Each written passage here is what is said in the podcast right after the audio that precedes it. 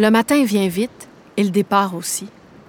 Après avoir rempli les réservoirs d'eau et d'essence et salué Guillaume du revers de la main, on trace enfin notre route à travers les patates de corail de la mer des Bahamas. L'eau est magnifique, turquoise, folle envie de m'y jeter.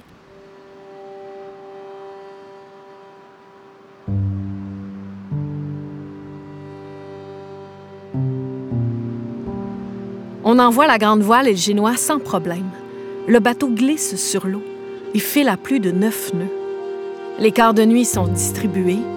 L'aventure commence. C'est à mon tour. Je monte sur le pont. J'observe la mer, en tête à tête avec elle, envoûtée par les vagues insouciantes, bohème dans le bleu. Je scrute l'horizon. J'écoute les moindres sons. Le ciel est constellé d'étoiles qui brillent de toute leur puissance car la lune ne leur fait pas concurrence. L'océan noir. Rien à signaler. Seul je suis, mon mal endormi. Seul je suis, mon mal endormi.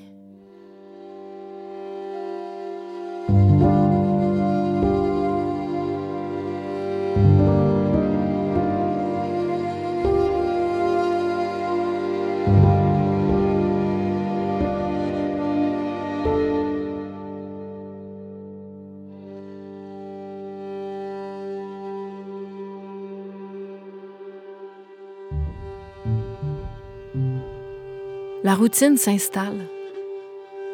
Préparer les repas, manger, faire la vaisselle, dormir, observer, pratiquer des nœuds, discuter. Le capitaine me demande souvent mon avis. J'ai l'impression qu'il me prend pour son second. Il valide tout avec moi avant de prendre des décisions. C'est valorisant et, et parfois un peu inquiétant toute cette confiance qu'il m'accorde. J'analyse les fichiers météo, je trace la route, je fais de nombreuses réparations avec lui. On passe des heures ensemble à étudier et découvrir comment fonctionne le nouveau système de navigation. Il me confie que sa jeune épouse a à peine 30 ans. Elle dit jamais rien. Une huître. Avant que les quarts recommencent, je prends une douche d'eau douce. Un luxe en pleine mer. Je remonte sur le pont. Une nuit tranquille s'annonce. Très tranquille. Très, très tranquille. La mer un peu trop invitante. L'appel du vide.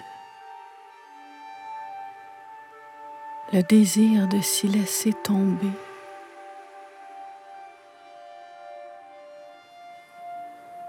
Rien à signaler, Miss?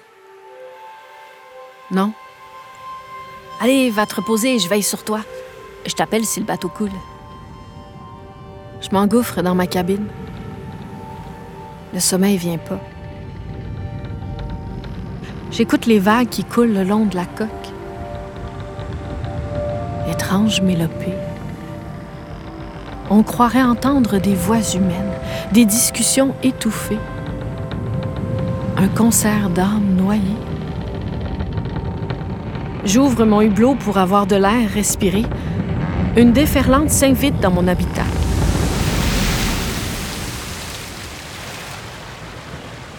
Me voilà à éponger murs et plancher à 4 heures du matin. Imprudente je suis. 68 heures 35 minutes de navigation. Rien au loin.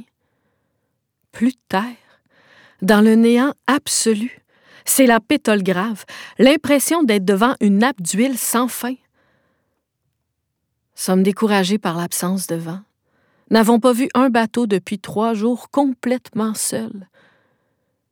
me pencher par-dessus bord, tomber face à face avec moi-même, mes yeux dans mes yeux, le miroir qui craque.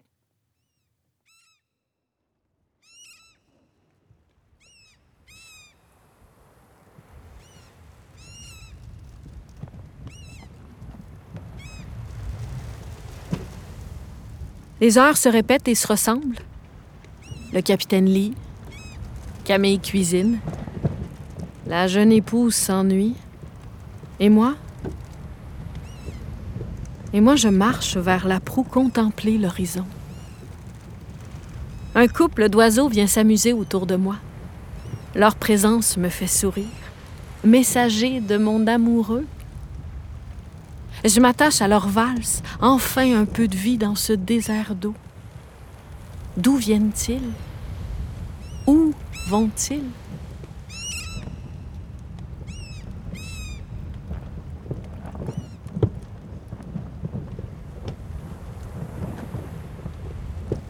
« 99 heures 32 minutes de navigation. Je me tourne vers l'arrière du bateau et j'ai le souffle coupé. La magie ce soir est dans le sillage du voilier qui bouscule des milliards et des milliards et des milliards de vies minuscules. Le plancton phosphorescent. C'est une voie lactée luminescente que je contemple qui poursuit le voilier dans sa course comme si nous étions propulsés par une flamme verte. Je suis hypnotisée par ce spectacle. La luminosité change doucement je vois poindre le jour, beauté de l'infini à perte de vue.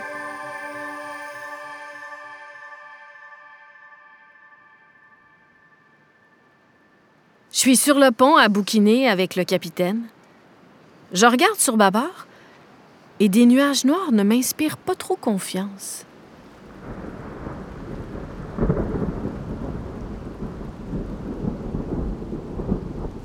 Oui, j'ai l'impression que ça s'en vient par ici. Tu vas rentrer un peu de génois et tu descends vérifier tous les hublots. Moi, j'attache tout ce qui pourrait bouger. Les coussins sont à peine lancés vers l'intérieur que le vent passe de 8 à 18 à 25 à 30 nœuds. Un rideau glisse sur la mer. La pluie en torrent se met de la partie. Il pleut sur le bleu. Je suis là, attentive, prête à réagir à toute intempérie. Soudain, le bateau gîte à fond. Le capitaine empoigne la barre de justesse, éteint le pilote automatique et redresse le voilier qui semble vouloir mourir dans les vagues. La tempête fait rage. Je sens l'océan vibrer. Une poussée d'adrénaline monte et me fait respirer le cœur. On est tous les deux complètement trempés. Le capitaine pilote avec une main de maître. Il est beau à voir. Un saut qu'on avait oublié d'accrocher est catapulté sur tribord et le pressure washer qui était dedans manque de peu la tête du capitaine. Ouf! Merde! Le boyau s'est entortillé autour de son cou. Vite, il n'y a pas une seconde à perdre. Le capitaine ne peut pas lâcher la barre, alors je m'empresse de le démêler. Dans ce petit moment de proximité, il me lance. Ça va? Oui? Toi? Ça va. La pluie nous fouette le visage. Impossible de voir à deux mètres devant. Je devine simplement le regard de sa jeune épouse, bien au sec dans le carré.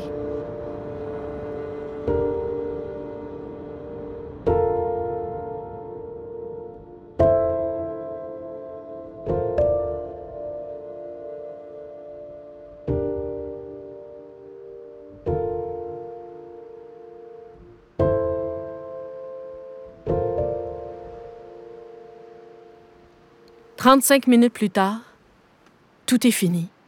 Le grain est passé. Ne reste plus qu'à rétablir notre cap, enclencher le pilote automatique et enfiler des vêtements secs et chauds. Camille émerge de sa cabine. Tabarnak, c'est quoi ce bordel? J'ai dormi combien de temps? Le capitaine se tourne vers moi. On s'était bien préparé. Tu n'as pas paniqué. Tu étais très calme. Bravo, matelot. Cette péripétie reste marquante pour ce début de traversée. naissance d'une complicité, désir d'être considéré. Le calme reprend sa place. Toujours rien à l'horizon. Incroyable. Aucun mammifère marin. Uniquement des méduses à voile avec une genre de crête qui ressemble à un sac de plastique rose bonbon gonflé. Je les surnomme les méduses punk. Je suis un peu étonnée. J'imaginais cette route plus passante. Pas une âme qui vive. Que le ciel et la mer sur 360 degrés. Camille, ma sœur Camille, ne vois-tu rien venir? Je ne vois rien que le soleil qui poudroie et l'herbe qui verdoie.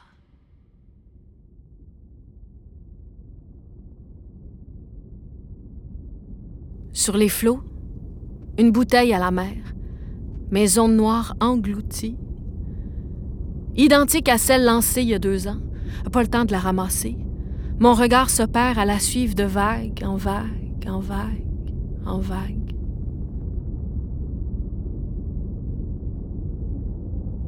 Triste constat. La mer est une poubelle. Cortège de bouteilles d'eau, de sacs de plastique, de gougounes hawaïanas, de canettes de coke, de sacs de chips, de brosses à dents, de filets de pêche perdus, de carcasses de bateaux. Procession d'ordures révélatrice de l'indifférence de l'homme. Je vais m'allonger. « 125 heures de navigation et le vent revient enfin nous visiter. Matelot, sortez les voiles qu'on coupe enfin le moteur. Quel bonheur de filer à toute allure, douce musique à mes oreilles que le son du vent dans les voiles, et puis Camille devine la forme de l'île des Bermudes. Je fais un rapide calcul. Capitaine, avec ce vent, on va toucher terre en pleine nuit? Il n'en est pas question, c'est beaucoup trop risqué. On va affaler un peu les voiles de manière à ralentir et arriver au lever du soleil. Notre regard reste fixé sur cette terre qui se rapproche. Magnifique coucher de soleil qu'on admire tous en silence.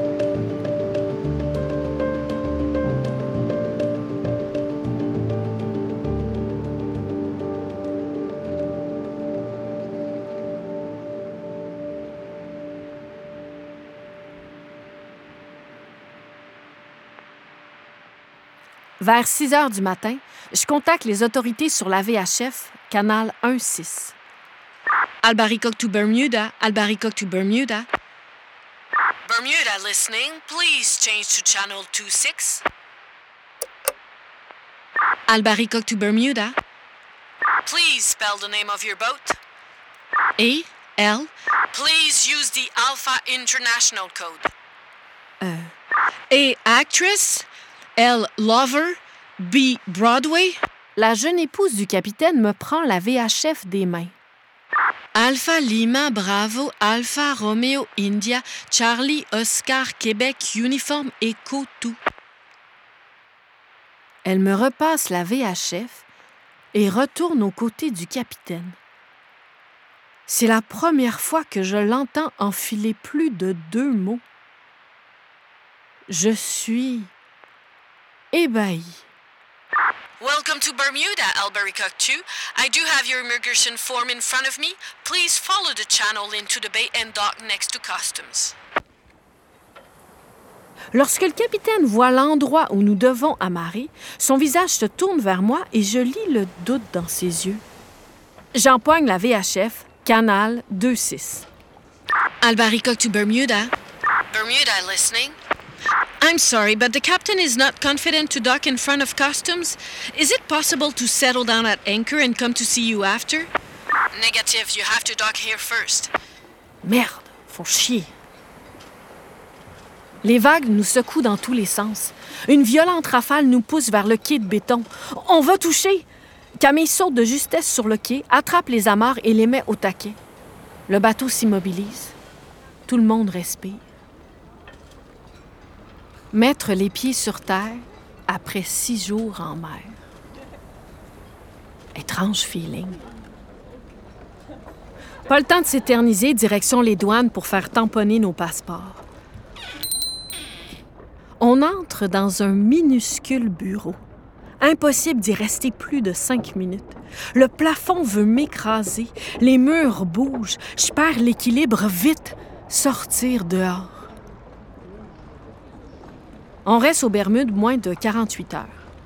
Le temps de récupérer la météo, de vérifier le groupe électrogène, d'installer la nouvelle carte Navionics, de tracer la route vers les Açores, de constater qu'on n'aura pas le dit câble, de faire la lessive, de communiquer avec nos proches.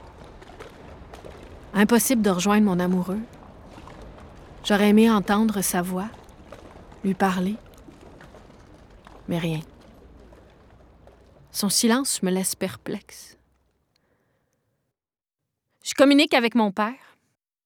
C'est aujourd'hui ton scan? Oui. Tu y vas avec maman? Oui. D'ailleurs, en parlant de ta mère, il y a neuf ans, quand j'étais de passage aux Bermudes, je lui avais acheté un parfum dans une petite parfumerie locale. Il m'envoie une photo comme point de repère et je pars en mission dans les rues acheter le même parfum à ma mère en cadeau de mon père. Étonnamment, je tombe sur une ruelle quasi identique à la photo. C'est pas des farces, on dirait le même scooter stationné sous la fenêtre. Je tourne le coin et devant moi, la petite parfumerie. Le lendemain, dernier retour sur Terre pour faire fonctionner la carte satellite, et j'entends la jeune épouse dire Je ne continue pas. Revenu au bateau, la jeune épouse descend dans sa cabine. Camille et moi, on se regarde. Attends, attends, elle s'en va? Je me tourne vers le capitaine. Tu vas être correct si ta femme débarque? Flairer son désespoir. Quitter avant d'être quitté. On file à la douane. Le couple descend avec les passeports. C'est long. Le douanier éloigne la jeune épouse de son mari et l'interroge. Quelque chose se trame. Le capitaine revient vers nous, le regard avide, complètement perdu. Quand sa jeune épouse regagne le bateau, elle verse des larmes. Cet officiel est quitte Albaricoque. En fait, correction. Elle a dit au douanier qu'elle ne savait plus si elle voulait partir ou non. Je comprends plus rien. Le voilier s'éloigne du quai. On dépose pas ta femme? Silence radio. Le voilier fait le tour de la baie. La jeune épouse monte sur le pont suivie de Camille qui porte sa valise. Alors, je te dépose? Je sais plus. D'un coup, le capitaine tourne la barre et on prend le large. Camille et moi, on se regarde. What the fuck? Bon, ben, je vais redescendre ta valise. Il est 14h12. On a 1808 milles nautiques à faire avant de toucher les Açores. Et tout le monde a soit le mal de mer, soit le mal de vivre. Ce soir-là, le capitaine met de la musique à fond sur le pont. Je reste dans ma cabine, mes bouchons bien enfoncés.